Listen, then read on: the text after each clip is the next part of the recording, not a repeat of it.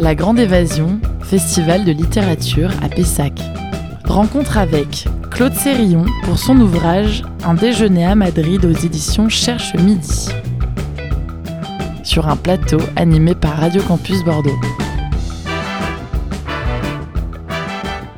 Et aujourd'hui, on voyage avec Claude Sérillon.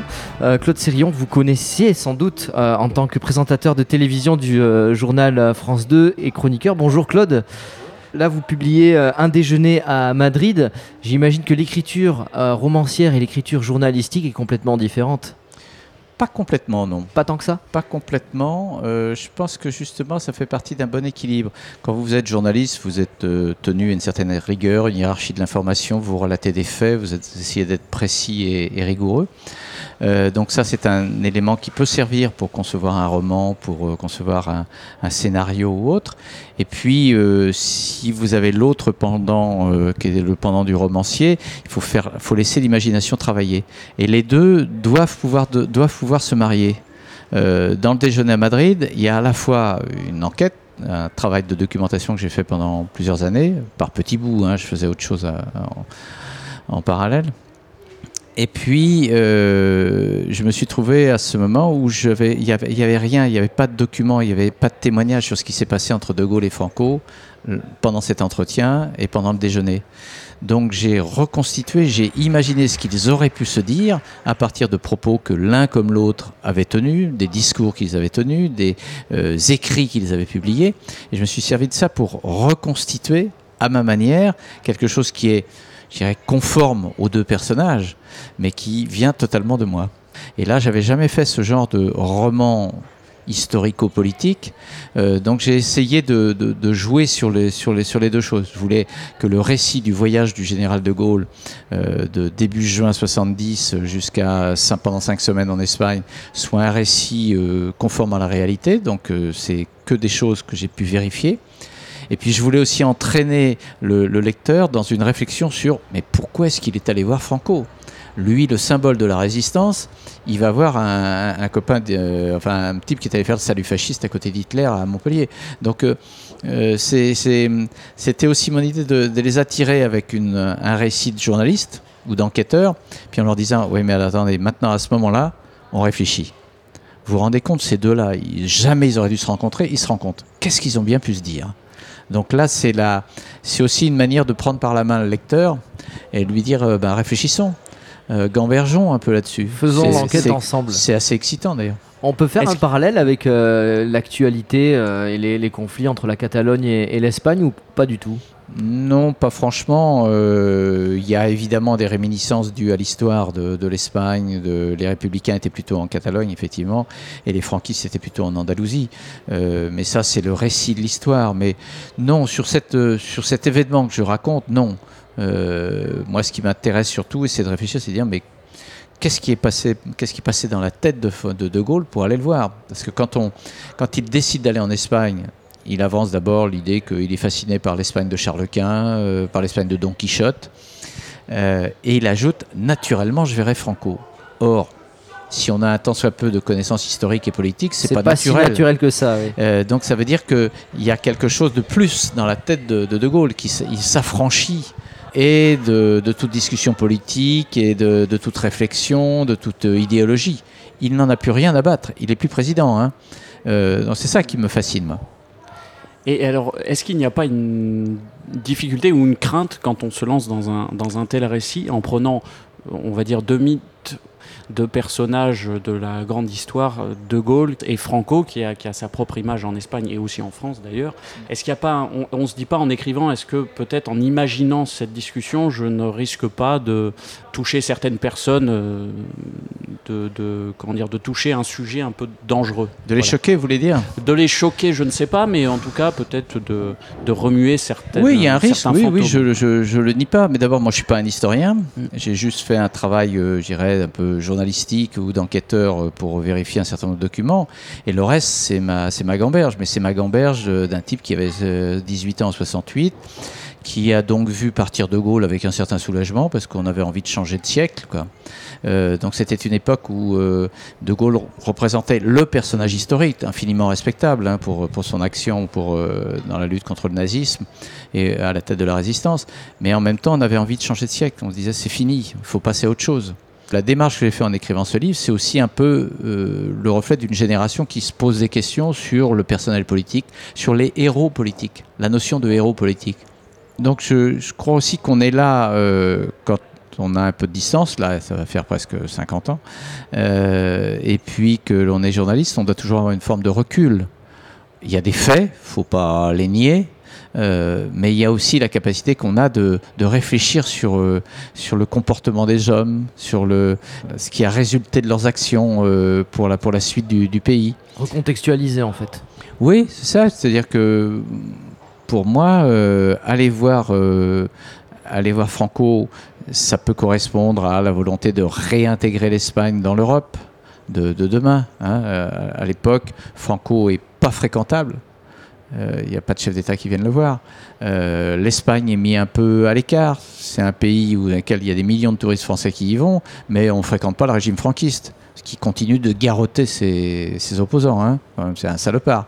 Donc, euh, euh, c'est aussi des réflexions qu'on peut se faire. euh, Est-ce qu'il y avait une idée qui allait au-delà de la personnalité de Franco?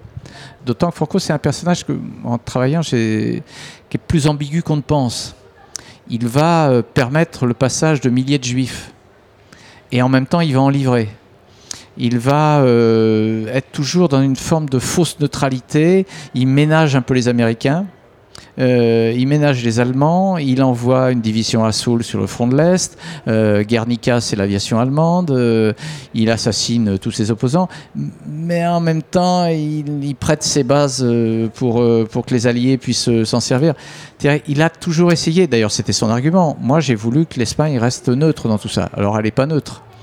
Mais il était tellement obsédé par les communistes, les francs-maçons, qu'il n'y avait rien d'autre qui comptait pour lui. Oui, c'était pas trop. euh, il n'avait pas forcément les mêmes centres d'intérêt que tout le monde. En Non. tout cas, on, on y voit un, un intérêt géopolitique. euh, et je peux pas m'empêcher de faire des parallèles avec euh, aujourd'hui, mai euh, 68, mai 2018, euh, les rapports entre euh, les différents pays. Là, on a euh, Poutine, Macron, Trump avec des, des échelles différentes. À, à la rédaction, à la publication de votre ouvrage, est-ce que ça a révélé euh, des, des révélations sur le monde ou des réflexions sur le monde Oui, d'aujourd'hui oui, dans, le, dans le livre, d'ailleurs, il y a un moment, j'évoque le fait que bah, si on, si on, pour faire la paix, il faut discuter avec son ennemi. Euh, c'est d'ailleurs l'une des raisons du blocage actuel du conflit israélo-palestinien, c'est que les deux parties n'arrivent pas à discuter. Mais euh, sinon, euh, oui, il faut discuter avec Poutine. Poutine a annexé la Crimée. C'est un acte scandaleux au plan du, droit international. Mais voilà, c'est un état de fait, et maintenant on va le voir. Est-ce qu'il faut le faire? Est-ce qu'on n'aurait pas dû être plus fort, plus ferme vis-à-vis de lui? Sais pas. En ce moment, on a quand même des, j'allais dire des hommes forts. C'est gentil, mais c'est plutôt des despotes, voire des dictateurs. Erdogan, Poutine, euh, Trump à sa manière est quand même tout sauf un vrai démocrate. Euh, Xi Jinping est un type hyper puissant. Ces gens-là euh, tiennent en fait la diplomatie. Et l'ONU est impuissant, ce qu'on appelle la communauté internationale, qui est une vaste foutaise, parce qu'il n'y a pas de communauté internationale, il y a des intérêts euh, ponctuels, éphémères et autres. Donc ça, pose toute la question de, au fond, d'une forme de réalisme. Aujourd'hui, on, dit, bah, tiens, c'est en même temps, selon la fameuse expression, ou alors c'est le pragmatisme et tout, mais c'est dans ces cas-là, on fait fi de l'idéologie, des droits de l'homme, euh, des droits des peuples, euh, du droit tout court et de la justice. Ok. L'actualité internationale, c'est quand même qu'un rapport de force. Et c'est qu'un rapport de force euh, militaire, mais surtout économique, commercial. Regardez la, la bagarre quand, quand emmenait Trump à l'égard de l'Europe. Il dit, Ah ouais, nous, moi, je vous mets des taxes. Très bien. bah, le- si l'Europe se montre unie, elle va dire, bah, nous, on fait pareil. Et on arrive à des blocages. Donc, c'est c'est un rapport de force qui se fait. C'est intéressant en même temps parce que votre roman montre bien, on pourrait presque appeler ça la diplomatie du déjeuner. Tout, est- tout semble fondé. Non, mais c'est vrai, Ouais. tout semble fondé aujourd'hui sur ces rencontres. On le voit actuellement avec cette rencontre. euh, On va se rencontrer, on va pas se rencontrer entre la Corée du Nord et les La différence c'est que De Gaulle n'est plus au pouvoir. N'oubliez pas que De Gaulle va rompre tout lien avec Pompidou. Il ne veut pas être là pendant qu'il est élu et il ne veut pas le voir.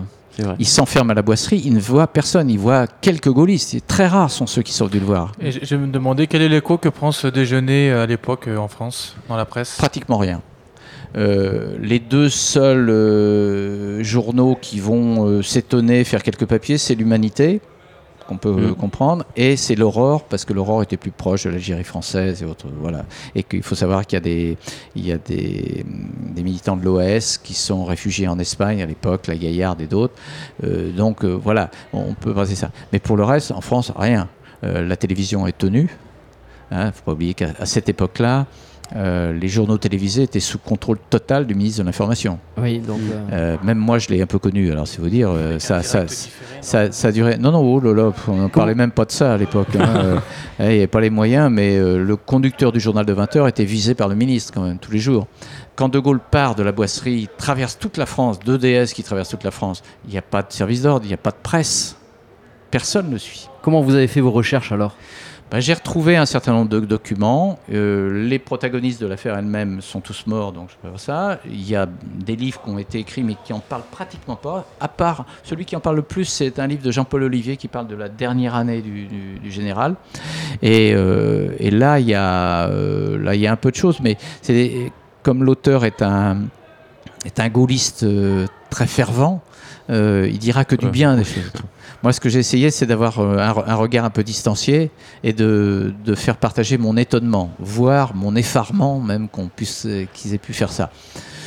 Mais ça, c'est la part du romancier. Mais alors, En tout cas, on sent de l'amusement aussi dans la rédaction. Et, oui, euh, c'était excitant pour moi de l'écrire. Ouais. Oui, c'était excitant parce que j'avais à la fois le, le travail et l'emploi d'un journaliste, mais en même temps, j'avais toute ma liberté de, de romancier et d'intellectuel, si j'ose dire.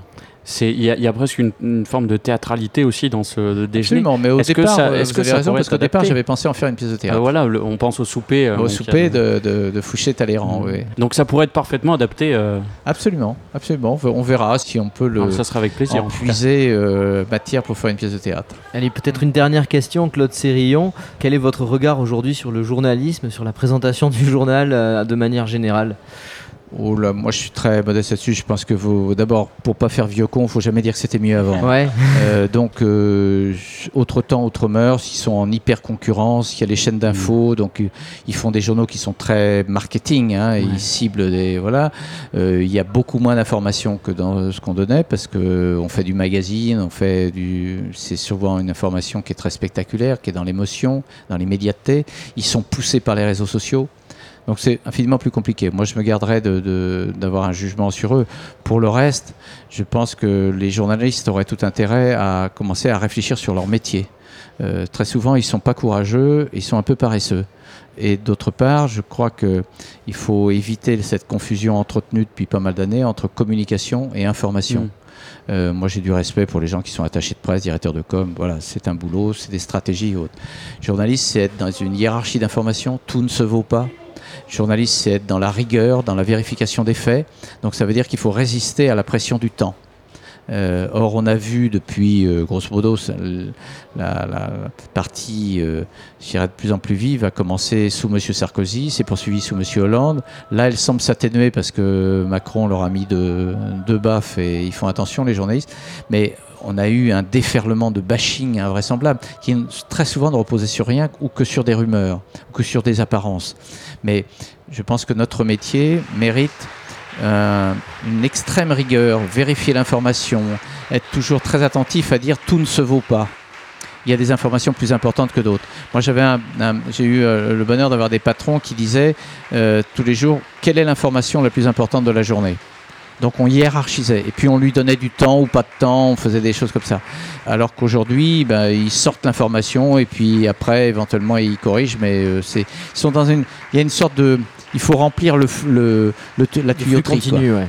Merci beaucoup en tout cas, Claude Merci à vous. Et bon festival. Merci. La Grande Évasion, festival de littérature à Pessac, sur un plateau animé par Radio Campus Bordeaux.